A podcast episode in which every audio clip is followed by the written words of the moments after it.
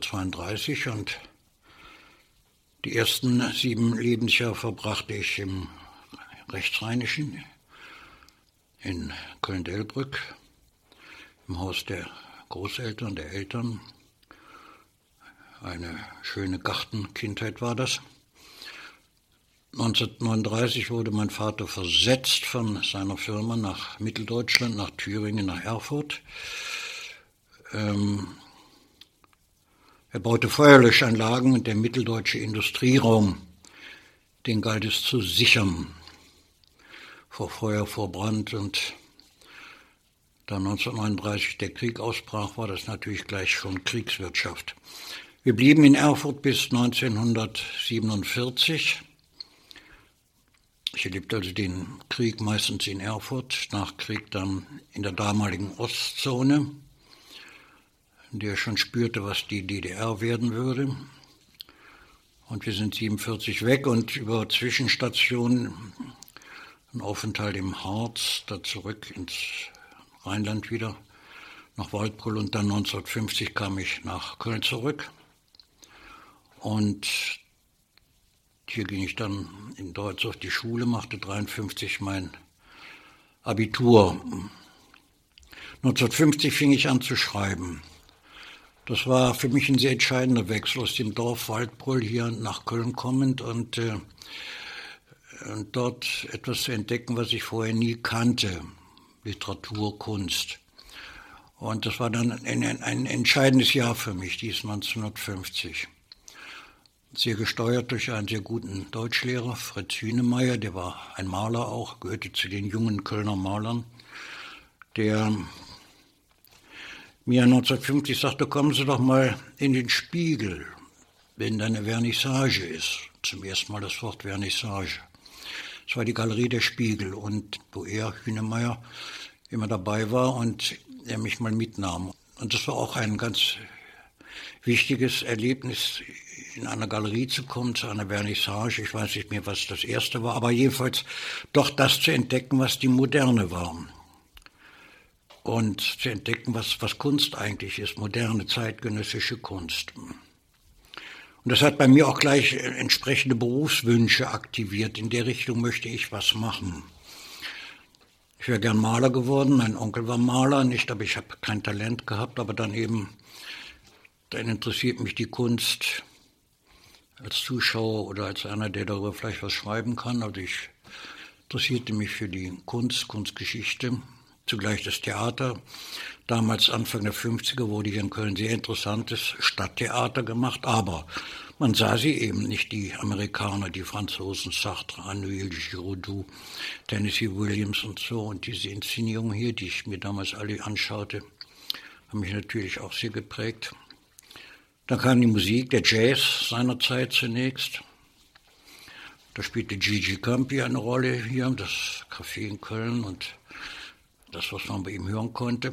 Ich habe dann 53 Abitur gemacht und angefangen zu studieren, ein Jahr Theaterwissenschaft, Kunstgeschichte, Germanistik, aber in diesem Jahr merkte ich, das ist ja nicht das, was ich suche, was mich interessiert. Nicht, das ist äh, eine Art von Vermittlung auch vom Geistes- und Kultur- und Kunstgeschichte, die, die mich langweilt. Ich hörte nach einem Jahr auf und denke, ich bin freier Schriftsteller.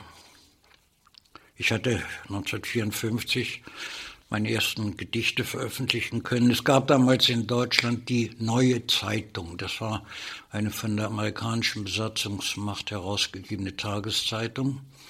Die gab es bis 56, 57 die ein, äh, das beste Feuilleton hatte, was man damals kannte. Erich Kästner hatte angefangen als Feuilleton-Chef und später dann Hans Schwab-Felisch. Ja, also ich schrieb und schickte meine Sachen so rum und die Neue Zeitung brachte also tatsächlich ein Gedicht und ich bekam dafür 30 Mark. Das war sehr viel Geld. 14 Tage später wieder ein Gedicht, nochmal 30 Mark. 14 Tage später ein Prosastück, 60 Mark. Ich denke, das geht jetzt so weiter. Und dann andere Zeit, die Welt, die Frankfurt, die druckten dann alle Gedichte oder Kurzgeschichten und ich verdiente etwas Geld. Entscheidend dabei ist, ich hatte sehr früh geheiratet. 1954, eine Kommilitonin. Und zum Entsetzen aller unserer Eltern nicht taten wir uns also zusammen, trotz aller Widerstände nicht. Und aber als wir beide dann 21 waren, das musste man damals sein, heirateten wir und zogen raus dahin nach Zollstock zum, in den Kaltscheurer Weg. Das war damals so eine Gegend, Barackengegend am Südfriedhof äh, und hatten dort ein kleines Gartenhäuschen. Da lebten wir frei. Nun studierten noch und und ich verdiente ja nun Geld. Von 30 Mark konnte man fast eine Woche leben. Aber das ging so nicht weiter, nicht. Äh, dann wurde wieder nicht gedruckt, kriegt man seine Sachen zurück. Und also das war eine große Illusion, der ich da erlag. Und ich musste sehen, irgendwie Geld zu verdienen. Und ich habe dann fünf Jahre lang eigentlich nur gejobbt. Von einem Job zum anderen. Bis ich, das war 1959, zum ersten Mal Gelegenheit hatte, beim WDR so einen kleinen Radio-Essay unterzubringen. Da gab es noch so eine Sendereihe nachmittags, eine Viertelstunde irgendwie ein kleiner Essay über irgendetwas, was mit Literatur zu tun hat. Und der damalige Redakteur, Roland H. Wiegenstein, hat etwas von mir genommen, ließ mich sogar zu ihm kommen und fragte mich und, und ja, redeten über dies und das. Dann schreiben Sie doch mal hierüber. Meine erste Sendung war eine Sendung über den französischen Dichter Paul Éluard gewesen der Surrealist war. Wir sprachen über Surrealismus und Wittgenstein sagte, na dann schreiben Sie doch mal über Surrealismus. Und wir sprachen über Albrecht Fabry, den Kölner Schriftsteller. Sein Geheimtipp. Ja, schreiben Sie doch was über Fabry. So entwickelte sich langsam eine Kontinuität, die mich instand setzte und tatsächlich also von solchen Honoraren halbwegs leben zu können. Köln, das muss man ja wissen, wurde so ab Mitte und Ende der 50er Jahre so die Hauptstadt der neuen Musik. Da gab es Herbert Eimert beim WDR, der war Musikredakteur und der hatte das elektronische Studio gegründet, in dem er so seine Experimente machte.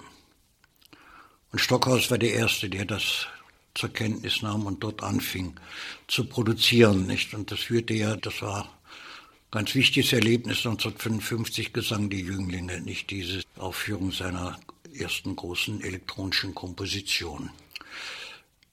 Dieses elektronische Studio im, im WDR, das war wie ein Magnet, zog sehr viele Komponisten an, die diese neue Technik dort studierten. Zugleich war der WDR sehr aktiv mit seiner Veranstaltung von den großen Konzerten Musik der Zeit wo eben das, was neue Musik war, man zum ersten Mal hören konnte. Ende der 50er, Anfang der 60er Jahre. Wer nun alles kam, nicht, das war, also Stockhausen war es nicht, es kam dann Lee Ginono, Pierre Boulez, Mauricio Kagel kam, Cornelius Cardi und dann eben, und das war nun der Einzug nicht des lang erwarteten Messias, nicht der alles durcheinander brachte, John Cage. Und das erste Konzert von John Cage, das hatte, wenn ich mich richtig erinnere, Mary Bauermeister organisiert in dieser Schule am Weidmarkt, in diesem Gymnasium gegenüber dem eingestürzten Archiv.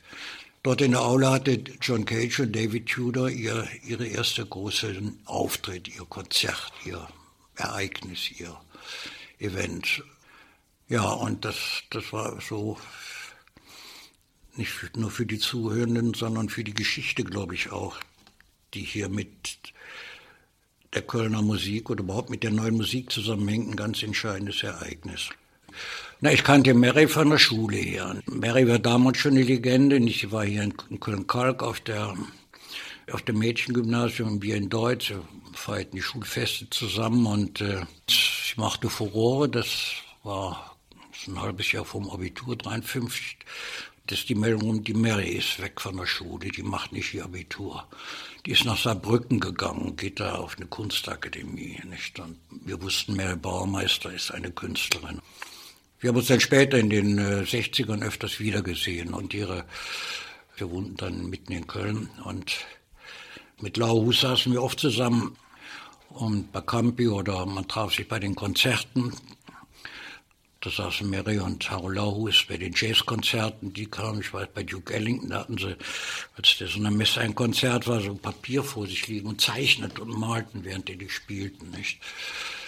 Dann, das war ein wichtiges Ereignis, als die beiden dieses Atelier in der Lindkasse eröffneten, nicht? Und dort sich nun die musikalische Avantgarde traf und der Haulaus zugleich dann eben auch seine eigene Galerie machte, nicht?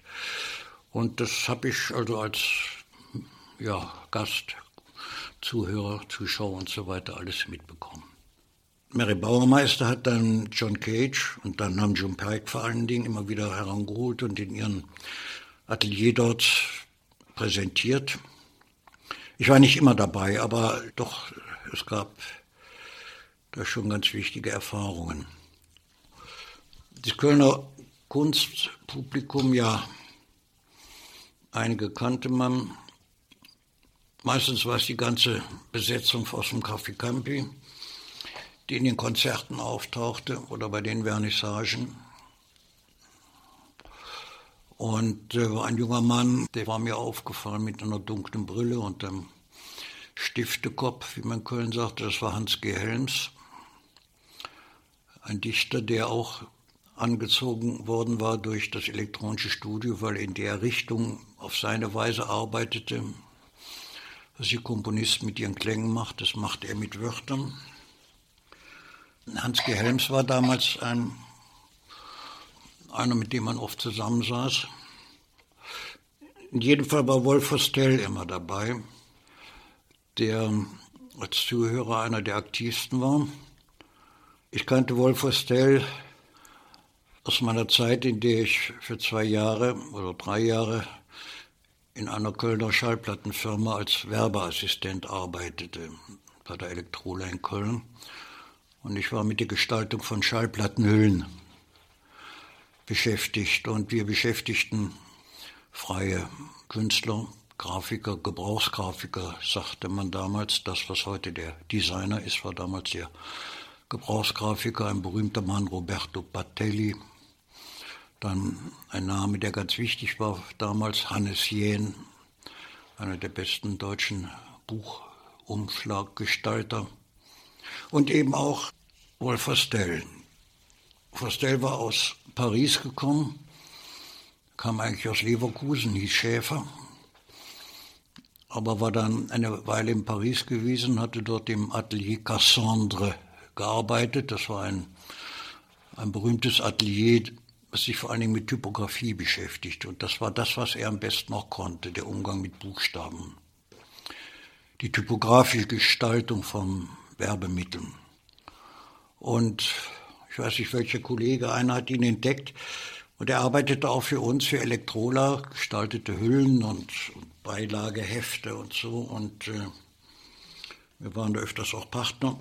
Und diese Verstellzeichnungen dann auch immer wieder in den Konzerten. Und nun gut, wir kamen ins Gespräch und stellten fest, dass wir Nachbarn sind. Er wohnte am Eigelstein, wir wohnten nicht mit meiner ersten Frau damals in der Machabeerstraße.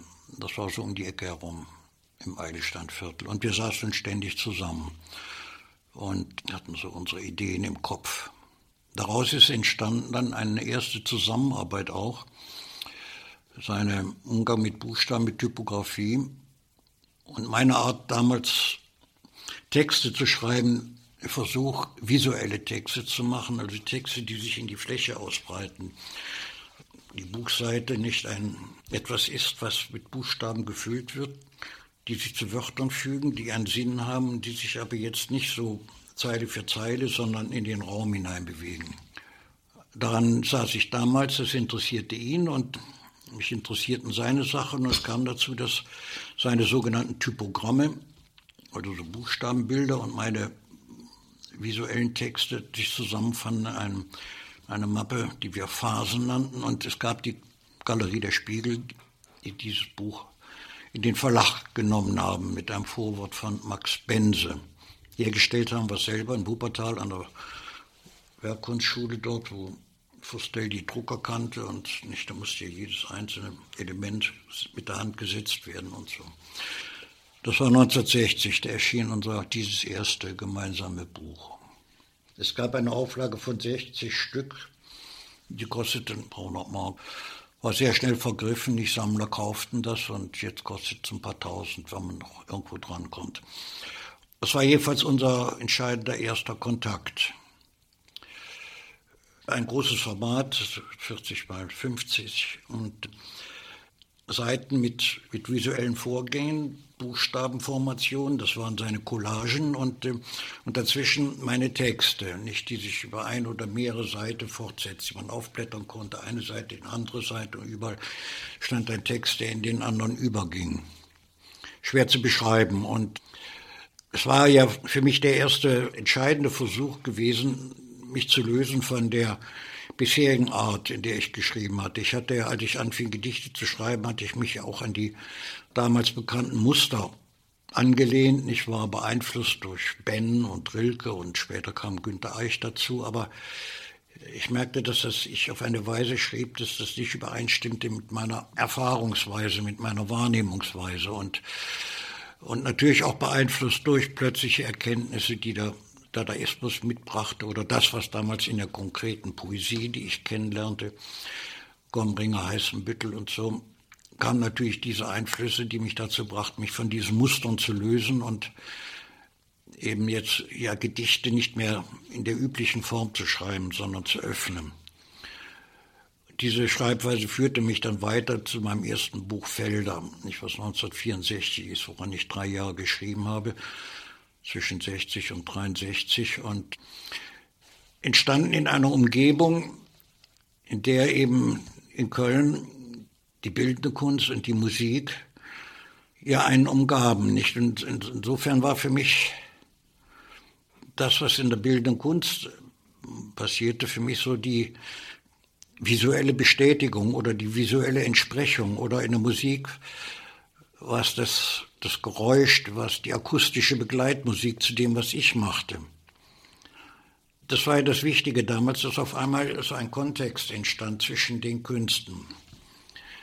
Und dass jeder auf seine Weise mit seinem eigenen Material etwas Neues versuchte, wovon ich gleich wusste, was wir machen, ist nicht neu. Wir stehen alle in einer Tradition, die ja früher schon angefangen hat, in den 20er Jahren. Nicht, aber inzwischen war nun einiges dazwischen gekommen. Und was sind unsere Erfahrungen heute? Was machen wir jetzt? Und was ist der, der angemessene Ausdruck dafür?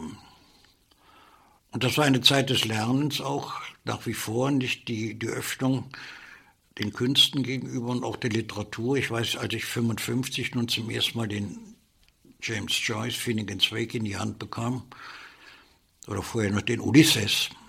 Das war ja das erste Buch, 55 nicht. Und dieses Buch äh, zu lesen, das kostete damals 40 Mark und ich hatte lange dafür gespart, um diese zwei Bände zu kaufen in der Bücherstube am Dom. Ja, da konnte ich erstmal gar nicht mehr schreiben. Ich denke, wie kann man heute noch einen Roman schreiben, so wie Heinrich Böll oder Siegfried Lenz oder Paul Schalück hier in Köln Romane schreiben, nicht? Das, das ist doch eine, eine derartig gravierende Veränderung, nicht, die doch nicht folgenlos bleiben kann. Nicht? Also diese Entdeckung der Moderne, die macht einen zeitweise auch stumm. Man kann da nicht einfach so weitermachen wie bisher, man kann auch da nicht einfach anschließen. Also wie entsteht jetzt eine Korrespondenz, die zwischen dieser Tradition, die plötzlich ganz lebendig ist, und wie löst man sich davon und, und findet zu sich selbst? Nicht? Das äh, war sozusagen das, was man die experimentelle Phase nannte, bei mir jedenfalls, die so in die 60er Jahre durchzogen hat.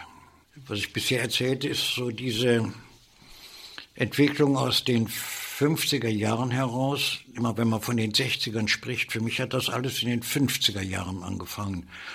Und insofern war das für mich nicht eine Zeit, wie sie heute oft dargestellt wird, eine Zeit die muffig gewesen sei, nur Restauration, nur, nur Wirtschaftswunder. Das mag es alles gegeben haben, aber für, für uns junge Leute und für mich vor allen Dingen war es die Zeit der Entdeckung, was, was die Moderne ist. Vom Wirtschaftswunder bekam ich eh nichts. Mir ging es damals wirtschaftlich so schlecht nicht. Wir haben also wirklich oft am Rande des Existenzminimums gelebt. Das Wirtschaftswunder sah ich nur ringsum mich äh, entstehen. Das störte mich aber gar nicht. War ja schön, wenn die Leute plötzlich wieder ein Dach über dem Kopf hatten. obwohl es grausam war, was an Neubauten damals passierte. Nicht? Insofern hasse ich die 50er aufgrund ihrer Architektur, die damals in Köln anfing. Aber es musste ja schnell gehen. Da konnte man Baukunst nur denken, aber nicht realisieren. Aber in jedem Fall waren für mich die 50er so diese große, diese Einflugschneise in das, was, was alles, was dann später gekommen ist. Da, wo wir landeten in den 60ern und 70ern, das hat in den 50ern angefangen und in den 60ern wurden da die Konsequenzen gezogen und die wirken natürlich auf eine Weise nicht, dass man ja heute keine Theaterinszenierung mehr sehen kann, ohne sich daran denkt, was war denn eigentlich das Happening? Was hat man da gemacht? Was hat man auf die Bühne da gebracht?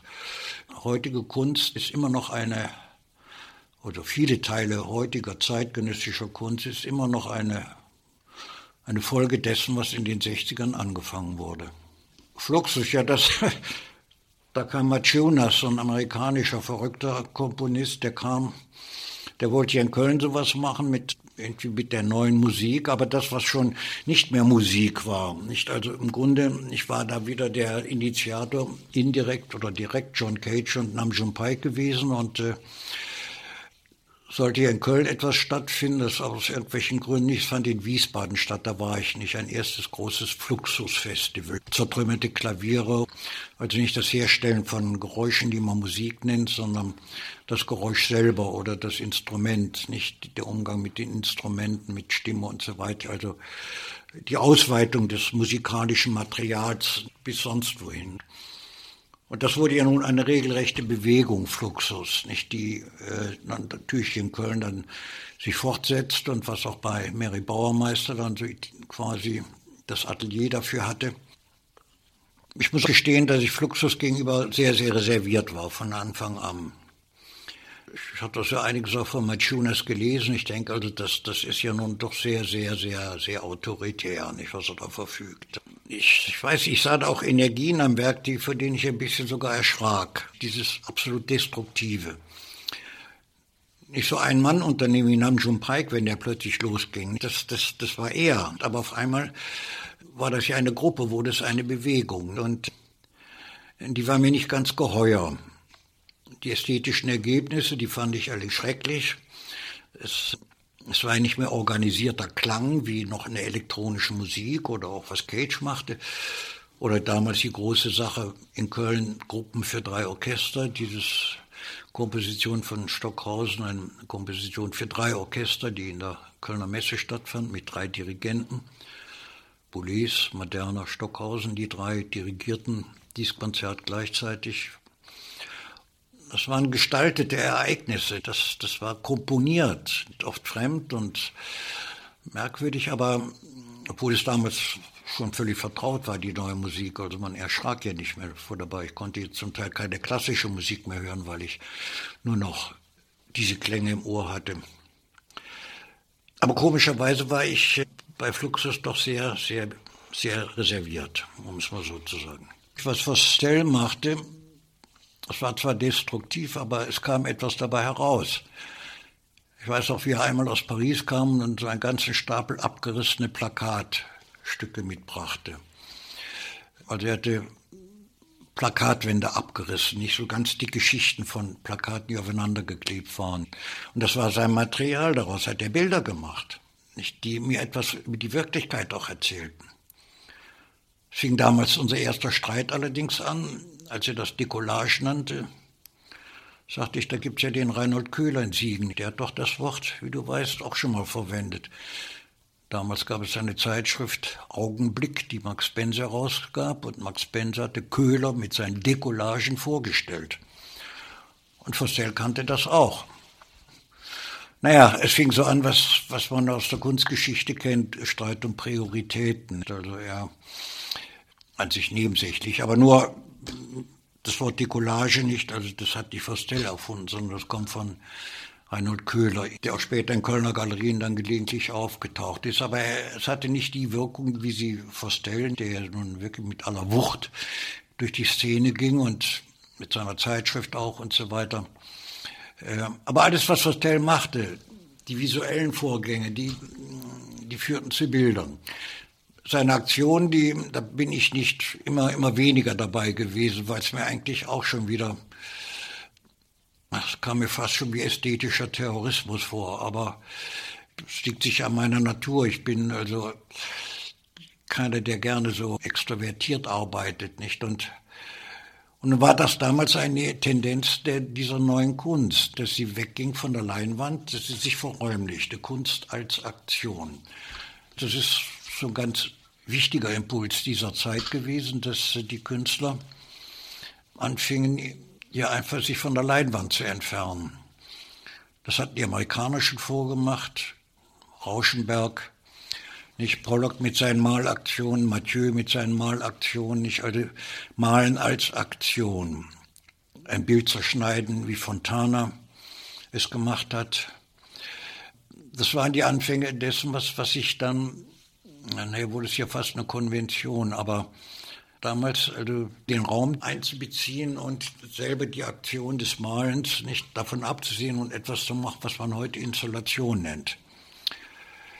Das hat mich zwar interessiert, aber ich blieb da sehr passiv. Ich will gleich gesagt, ich habe meinen Schreibtisch, ich habe mein Papier, ich schreibe und in der Sprache kann ich vielleicht ein bisschen Turbulenz hineinbringen, aber Kunst als Aktion, nun gut, ich habe es zur Kenntnis genommen. Aber es hat mich nicht äh, in dem Maße fasziniert, wie die Ergebnisse, die alle noch an der Wand hingen. Die Collage, die war für mich so eine ganz wichtige Entdeckung. Das war natürlich dann auch Schwitters und Max Ernst, also die Collage, wie sie angefangen hatte bei den Surrealisten, den Dadaisten und was später daraus gemacht wurde. Das war ein Stilprinzip, eine Arbeitsweise, eine Methode, die für mich bestimmend geblieben ist bei meiner späteren Arbeit. Es ging auch so weit, dass ich, was so in den 60er Jahren passiert war, dass mich das als Chronist interessierte. Ich hatte Gelegenheit dazu, das anzuwenden, als ich in Hamburg als Lektor bei Rowold arbeitete. Das war so eine berufliche Veränderung gewesen. Das war 19, 1964 habe ich hier die Familie verlassen, Köln verlassen, bin nach Berlin gegangen, hatte ein Stipendium und ging von dort dann nach Hamburg. 1964 ging ich zu Rowold. Beworben habe ich mich nie. Das ist merkwürdig, das war damals möglich, dass das ja auf so eine Weise ging, nämlich, dass ein junger Autor, der irgendwie ins Gerede gekommen war in Berlin, im Hotel am Steinplatz, ein Stipendium verlebte vom Bundesverband der deutschen Industrie, gab es damals noch, dass Schriftsteller da im Hotel am Steinplatz ein paar Monate leben konnten und unten im Hotel war eine Bar, die volle Pulle, eine legendäre Bar, weil sie Karlchen machte. Karlchen war ein ganz wichtiger Barkeeper damals. Er hatte auf äh, Sylt das Go-Gärtchen, wo damals die ganze Schickeria saß, aber zuvor und im Winter vor allen Dingen äh, machte er die volle Pulle. Und das war so die Literatenbar. Da saß dann Hans-Werner Richter und Walter Höllerer und die gingen dahin. Und ich saß auch abends öfters da, war mit Kartchen befreundet. Der wusste, ich hatte wenig Geld und äh, musste nicht viel bezahlen. Da kam Radatz rein, Fritz Radatz, den ich vorher von der Gruppe 47 kannte. Fritz J. Radatz war damals der Cheflektor des Rowold Verlages.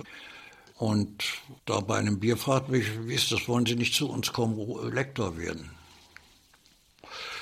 Der Rübenkauf, der ist im, der vorher Lektor war, der ist in Rom in der Villa Massimo nicht und für junge, für deutsche Literatur brauchen wir Lektor. Und da wusste ich zwar, das ist für mich jetzt eine entscheidende Wendung, aber ich habe erst gezögert, denn ich hatte vorher Siegfried Unselt zweimal schon gefragt, ob ich nicht zu Sokamp als Lektor wollte. Das hatte ich immer abgelehnt, denn es wäre die Nachfolge von Hans Magnus Enzensberger gewesen. Enzensberger war ein paar Jahre Lektor bei Surkamp, Anfang bis Anfang der 60er Jahre.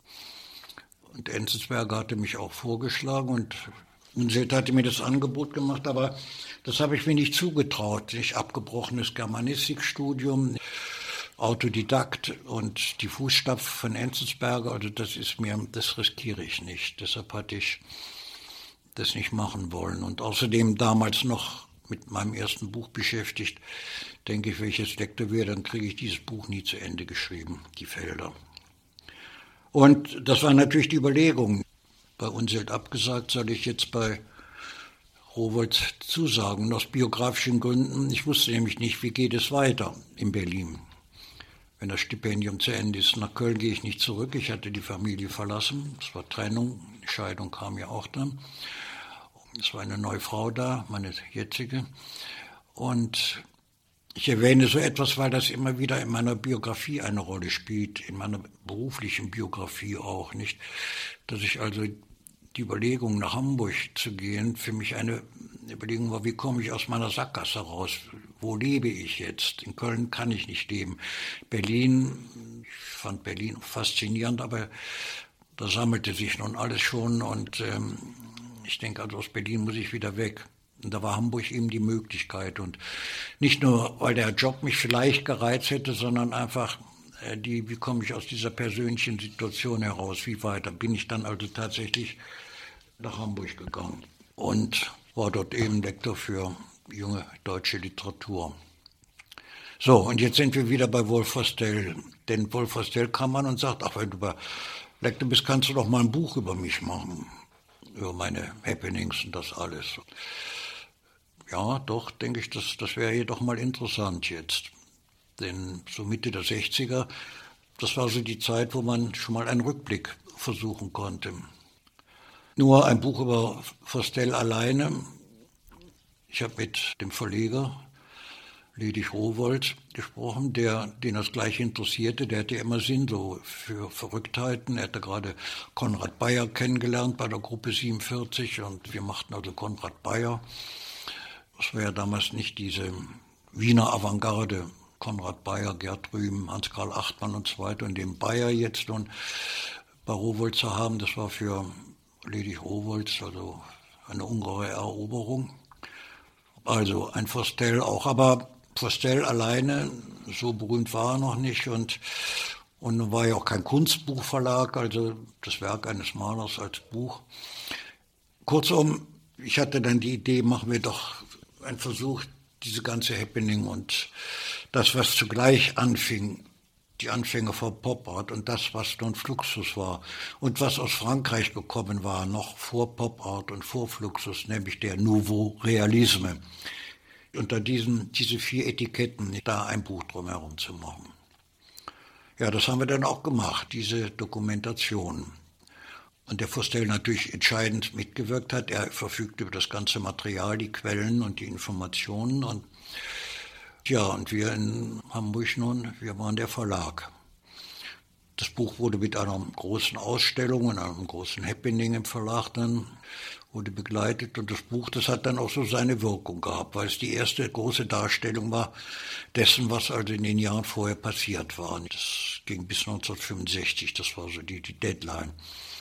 Und da fing aber auch zugleich an die Distanz, also zwischen Fostel und mir, denn wir hatten sehr große Meinungsverschiedenheiten bei der Gestaltung des Buches und ich hatte ja noch eine Einführung geschrieben, ein Vorwort, wo ich auch gewisse Distanzlinien zog, gerade zu Fluxus hin.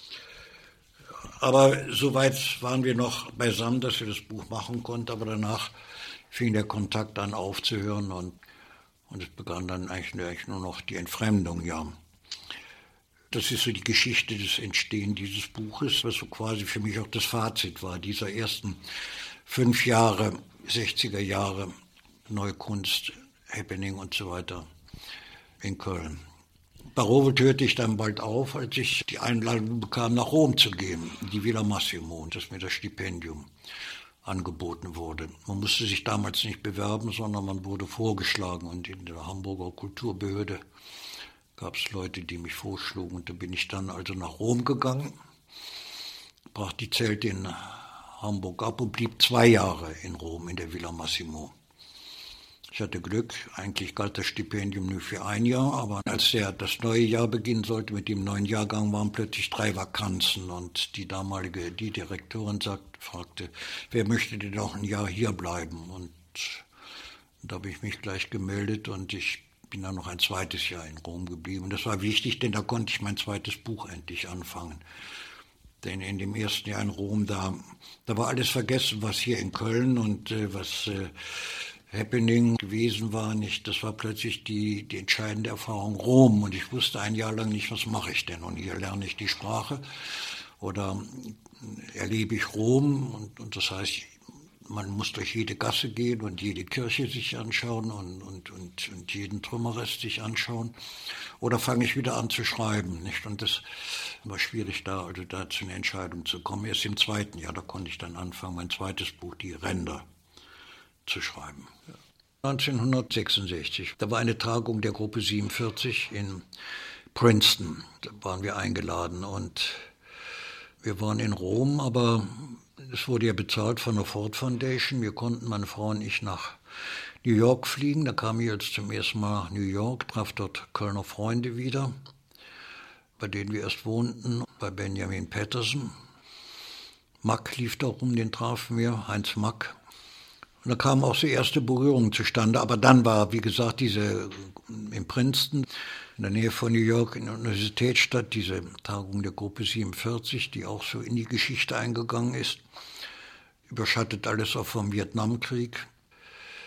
Aber ich genoss es sehr, in Amerika zu sein. Ich gehörte nicht zu denen, die sagten, ich, man kann jetzt nicht nach Amerika gehen, in ein Land, was diesen schrecklichen Krieg führt. Das versucht dich zu trennen. Zumal ich in Amerika gleich Leute kennenlernte, die die schärfsten Gegner des Vietnamkrieges waren. Nur endlich nun mal nach New York zu kommen, das war ein großes Geschenk und das Geschenk ging weiter. Ich bekam dann, wer wollte, noch ein Stipendium. Ich, wir konnten drei Wochen noch durch Amerika fliegen.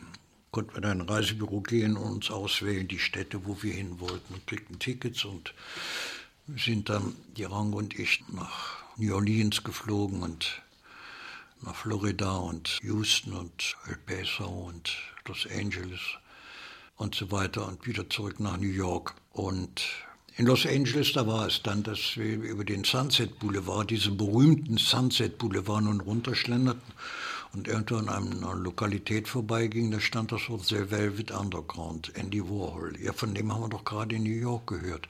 Und hier ist er nun und hier hat er seine Show. Und da sind wir reingegangen und wir saßen dann da und ich konnte Nico kennenlernen. Und Nico war das Mädchen aus Köln, Nico Pefken hier aus der Brauerei. Das war so sonderbar, in San Francisco Nico kennenzulernen, die aus Köln kommt. Das war ja alles sehr eng, klein, keine große Halle, nicht hier, saßen da, hier stand der Andy Wall, der hatte an seinem Projektor, der legte Filme ein. Dann war noch Jeremy Langer, ein amerikanischer Dichter, der tanzte. Der Tisch, irgendwie kam man ja so ins Gespräch. Ich weiß auch nicht, dass, dass das alles Kunstgeschichte ist, was ich hier liebe, war mir gar nicht klar. Nicht? Es war nur einfach so ein so wie in Amerika das mir so oft ging, nicht, da, da kam alles so beiläufig, so, so en passant vorbei, by the way, lernte man jemand kennen, redet mit ihm und man lächelte oder trank was zusammen und, und alles war ganz, ganz selbstverständlich, ohne große Probleme. Alles war gleich wichtig, gleich schön, gleich schrecklich. Also nach der Zeit in Rom, das war 1967, kam ich äh, dann wieder hier nach Hause zurück.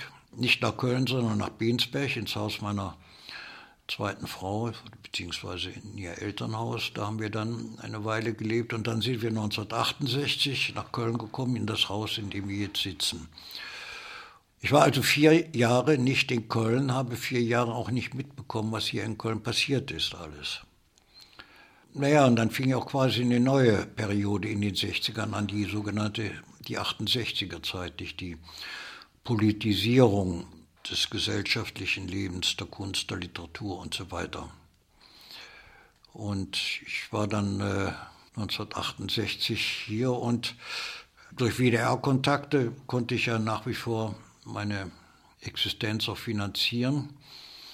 Es kam hinzu, was in Köln hier dann sehr wichtig wurde, nicht die Erfindung dessen, was man neues Hörspiel nannte. Das fing so 68 an, 67, 68 dass im Hörspiel eigentlich all das jetzt nachvollzogen wurde, was zuvor in der Musik, in der neuen Musik, in der Literatur schon vor sich gegangen war.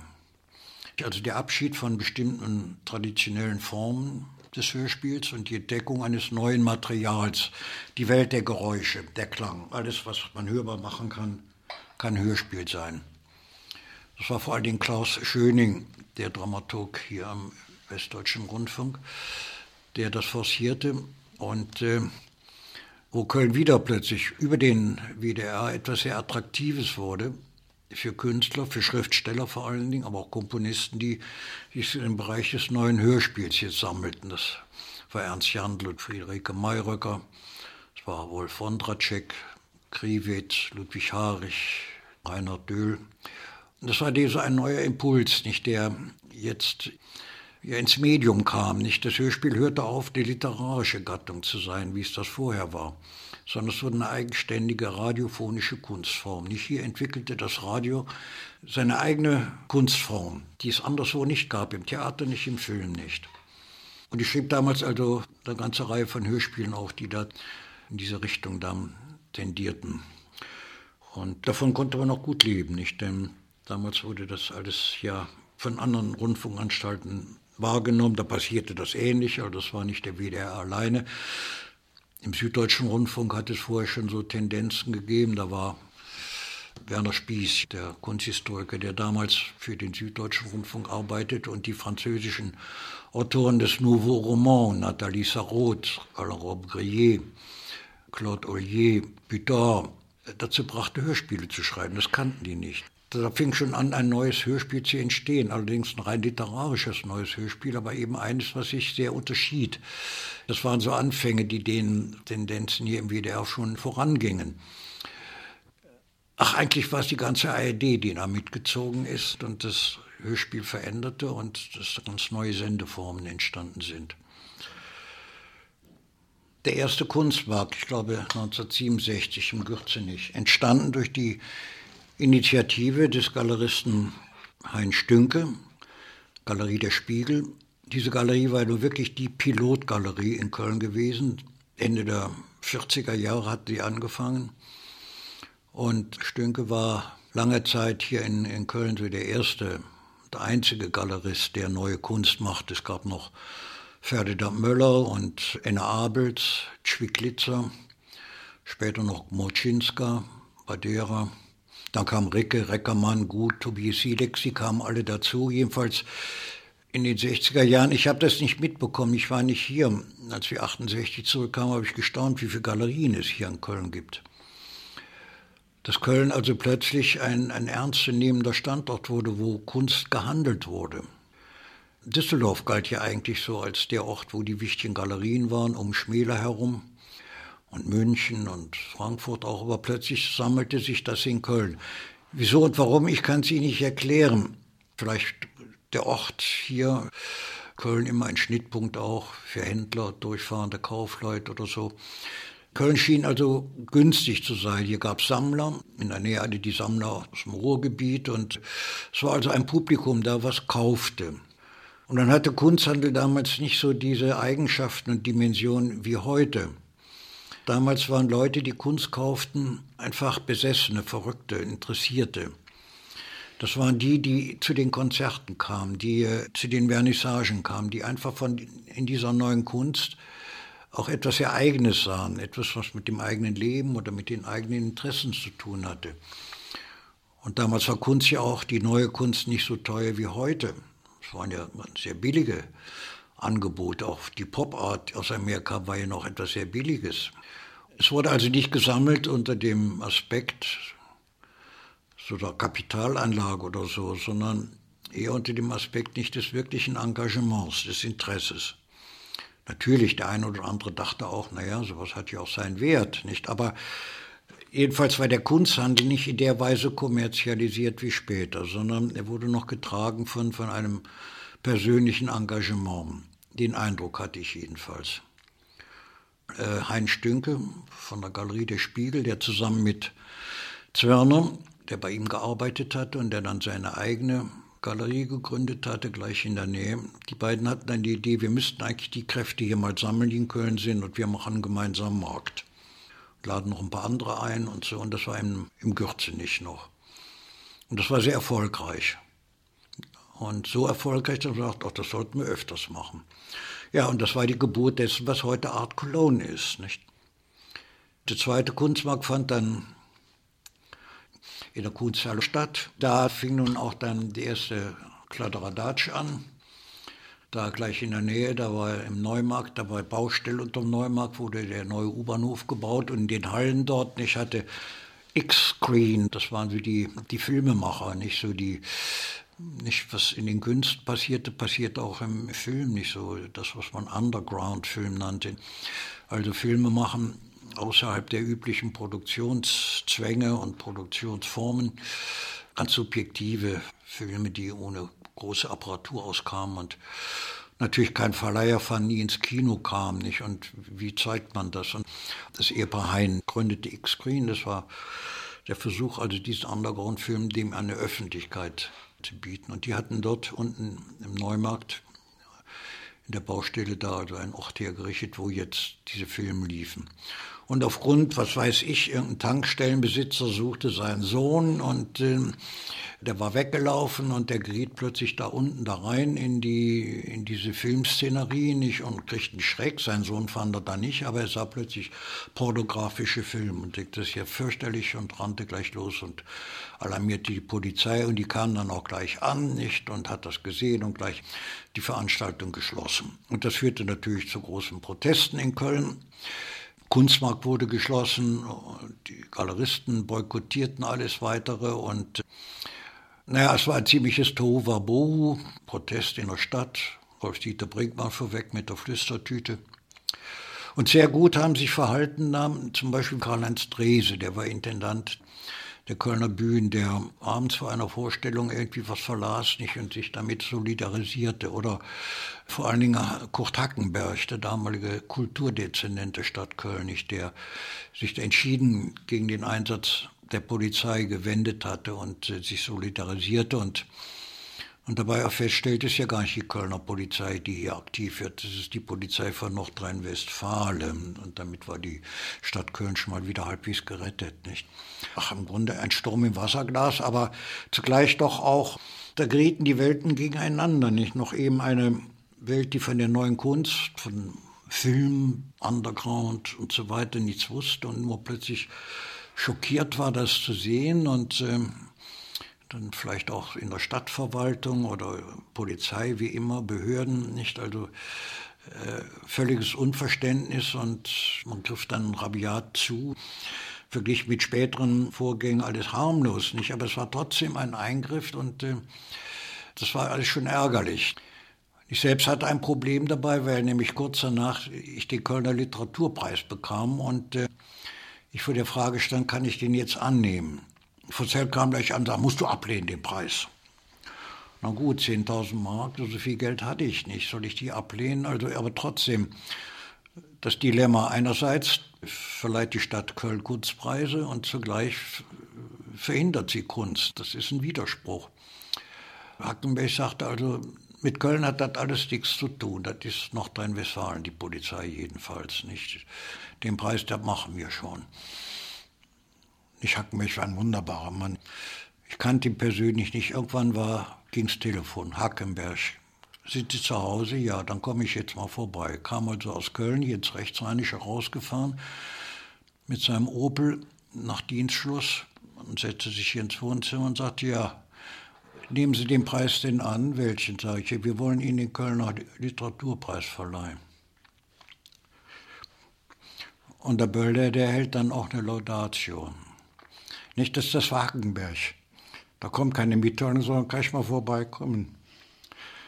Naja gut, also der Preis. Und gut, ich habe dann eine Rede gehalten, die natürlich dann ungeheuer losgewettert hat gegen die Eingriffe der Staatsmacht gegenüber der Kunst und so. Nein, das war mir auch ein Anliegen nicht, denn ich war auch wirklich sehr verärgert und, und verstört. Hatte ja noch alles so im Kopf, die Autoritäten, der Staat und die Kunst und so weiter. Nicht das, äh, was kommt da wieder? Entsteht da wieder etwas gegen die neue Kunst? Nicht? Wie, wie reagiert also jetzt die Staatsmacht? Nicht? Das wurde ja gleich abstrahiert, so in die ideologischerweise in diese Höhen hinein, der Staat und die Kunst. Das ist offenbar ein, ein permanenter Konflikt. Ja, 68, also es passte genauso in die Zeit, nicht, wo anderswo dann in Berlin vor allen Dingen dann wirklich es losging. Ich war in Berlin dann auch einige Zeit wieder. Nicht als das Dutschke-Attentat passierte, war ich in Berlin und äh, bekam das nun alles mit. Nicht, das ist wieder so eine Geschichte für sich. Nicht, also die Zeit in Berlin und äh, inmitten der, ja, es waren ja alles Freunde, die plötzlich nun alle ungeheuer politisiert waren, nicht? Und wo unsere Diskussion nur darum ging, nicht? Was was hat Literatur heute für einen Stellenwert, nicht? Und ich meiner Polarposition, ich stand ziemlich im Abseits, hatte ziemlich Auseinandersetzungen, es ging um ein paar Freundschaften dabei kaputt, denn ähm, so sehr die Politik mich beeinflusst und auch interessierte, aber das Schreiben danach auszurichten oder irgendwie auf eine bestimmte Art jetzt operativ vorzugehen als Schriftsteller nicht, das, das lag mir nicht und das lehnte ich auch ab. Weshalb also diese 68er Zeit mich auch sehr, sehr in Zwiespalt gebracht hat, nicht mit sehr viel Sympathien für die Vorgänge und zugleich nicht auch Ängsten und Befürchtungen, zumal da Töne laut wurden und man auf Tendenzen stieß und ich mit Leuten zu tun hatte, für die ich Angst bekam. Ich denke, wenn dies eine Revolution wird und die sind dran, ein Freund hat ich mit allen Ernstes gesagt, also wenn wir durch sind, ich sorge dafür, dass du raus kannst nach Amerika. Oder was so ein Ereignis war, nicht 68, der Warschauer Pakt, wie er CSSR, Tschechoslowakei einmarschierte und das, was man den Prager Frühling nannte, das waren jedoch Hoffnungen auf einen wunderbaren, schönen neuen Sozialismus, zerstörte. Da gab es ja nun eine Reihe von unseren Leuten, von unseren Linken, die das nun gut fanden. Nicht so die ganz harte DKP-Fraktion, nicht die das also nur von Konterrevolution sprach, Tschuk Dubček und so, nicht. Das, das ist Konterrevolution, das kann man, muss man so niederschlagen, nicht. Also, da hörten auch bald meine Sympathien wieder auf für, für bestimmte Tendenzen und die Polarisierung ging weiter. Das hängt alles auch mit der Geschichte der Gruppe 47 zusammen. Ich, ich war zum ersten Mal 1960 dort eingeladen und las dort und, und 67 war die letzte Tagung gewesen, nach 20 Jahren. Und die nächste sollte 1968 in der Tschechoslowakei stattfinden. Und die fand nicht statt eben, weil die Warschauer Paktstaaten dort das Regime übernahm und äh, die Tagung ausfallen musste. Und Hans-Werner Richter, der Chef der Gruppe der 47, sagt, die nächste Tagung findet in der Tschechoslowakei statt. Da wussten wir also nie. Das war das Ende der Gruppe 47, die inoffiziell dann noch wohl weiter bestand. Man traf sich noch bei bestimmten Gelegenheiten, aber auch die Geschichte einer Politisierung, das war auch nicht im Sinne der Gruppe 47 gewesen, was nun passierte. Da gab es auch große Richtungs- und Meinungsverschiedenheiten, aber das ist eine Geschichte für sich. Diese drei Bücher, die ich in diesem Jahrzehnt geschrieben hatte, Felder, Ränder, Umgebungen, die mich auch irgendwie ans Ende gebracht hatten. Nicht in eine Sackgasse, aber irgendwo merkte ich, hier ist eine Entwicklung abgeschlossen. Jetzt kann ich in die Richtung nicht weiterarbeiten. Da fing das an, was ich eine Zeit ohne Wörter nannte. Ich schrieb zwar einige Gedichte, hatte wieder angefangen, ganz konventionelle Gedichte zu schreiben, nach all diesen wilden Experimenten. Aber das ging nur schrittweise und stattdessen kam plötzlich die Entdeckung der Fotografie, dass ich merkte, ich kann mit meiner kleinen Rolle ja Dinge wahrnehmen, die ich sonst versucht hatte zu beschreiben, aber die zu fotografieren ja viel besser ging. Das ist eine Geschichte für sich. Als äh, wir 1967 nach Köln zurückkamen, da lernte ich Werner Höfer kennen. Werner Höfer hatte kurz vorher, Mitte der 60er, dieses damalige dritte Programm, Fernsehprogramm gegründet. Er war ja vorher beim WDR weggegangen, war Chefredakteur der Neuen Illustrierten und bekam dann aber den Auftrag, dieses neue Fernsehprogramm zu installieren was heute westdeutsches Fernsehen ist, also damals das sogenannte dritte Programm. Und Höfer hatte da große Ansprüche. Er holte sich alle möglichen Leute zusammen.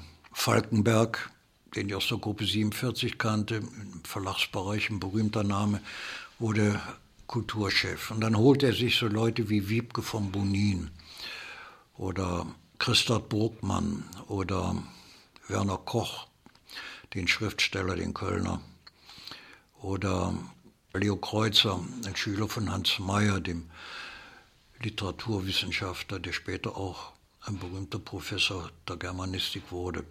Junge Leute, die von Fernsehen keine Ahnung hatten, die holte er und sagte Macht.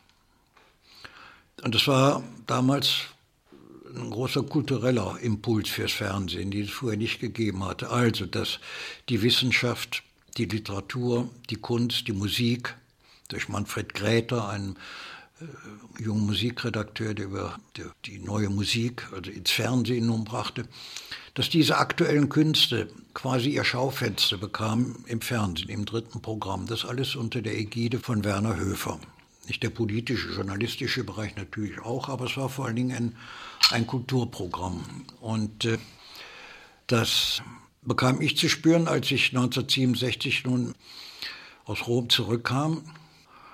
In Gänsefüßchen ganz berühmt, denn ich hatte nun den Preis der Gruppe 47 bekommen auf dieser letzten Tagung. Und als er zurückkam von dieser Tagung, da war Höfer, Werner Höfer am Apparat. Was Sie da gelesen haben, das können Sie doch bitte auch bei uns lesen. Heute Abend, live, 19.30 Uhr. Ich mache das Programm leer, da lief eine andere Sendung. Vor der Tagesschau, eine halbe Stunde müssen Sie fertig sein. Um 20 Uhr geht die Guillotine runter, Tagesschau. Also, wenn Sie wollen, kommen Sie ins Studio. Nun gut, wir sind ins Studio gefahren und ähm, ich habe mich hingesetzt und habe das Stück, was ich auf der Gruppe 47 gelesen hatte, nun live im Studio gelesen. Werner Koch, der Schriftsteller, der war Abteilungsleiter für Literatur, hatte kurz eine Einführung gemacht, mich vorgestellt und ich las. Gut, dann sind wir nach Hause gefahren, wieder ging das Telefon, Höfer, das war ja ganz toll und so kommen Sie doch heute Abend ins Treppchen. Treppchen war ein berühmtes Lokal in Köln-Rodenkirchen und äh, das Stammlokal von Werner Höfer. Wir sind also wieder dahin gefahren nach Rodenkirchen und da saß nun diese ganze Truppe beisammen. Alle diese jungen Redakteure, nicht die Höfer waren sehr gesellige Menschen, er lud oft am Sonntagabend, wenn er sein Frühschoppen hinter sich hatte, lud er die ein und man saß zusammen und feierte oder trank oder redete oder diskutierte. Und das war eine merkwürdige Erfahrung dieser Abend, denn äh, da lernte ich die nun plötzlich alle kennen und von da an fing ein Kontakt an, ein regelmäßiger Kontakt mit Wiebke von Bonin, mit Christoph Burgmann, mit Leo Kreuzer, mit Werner Koch, mit Falkenberg. Wir haben oft zusammengearbeitet. Ich bin oft da gewesen, irgendwelche kleinen Sendungen gemacht, mitgewirkt. Und auch der Kontakt mit Höfer, nicht, der so uns junge Leute gerne um sich hatte. So, jetzt ein großer Sprung 1972. Äh, Heinrich Böll bekommt den Nobelpreis und Höfer entschied, wir machen da eine Zwei-Stunden-Sendung draus. Und das jetzt im ersten Programm, nicht im dritten. Höfer war inzwischen Direktor des ganzen Fernsehens. Und fragte mich, ob ich nicht da mitmachen könnte in der Sendung für Böll. Ja, wie, was?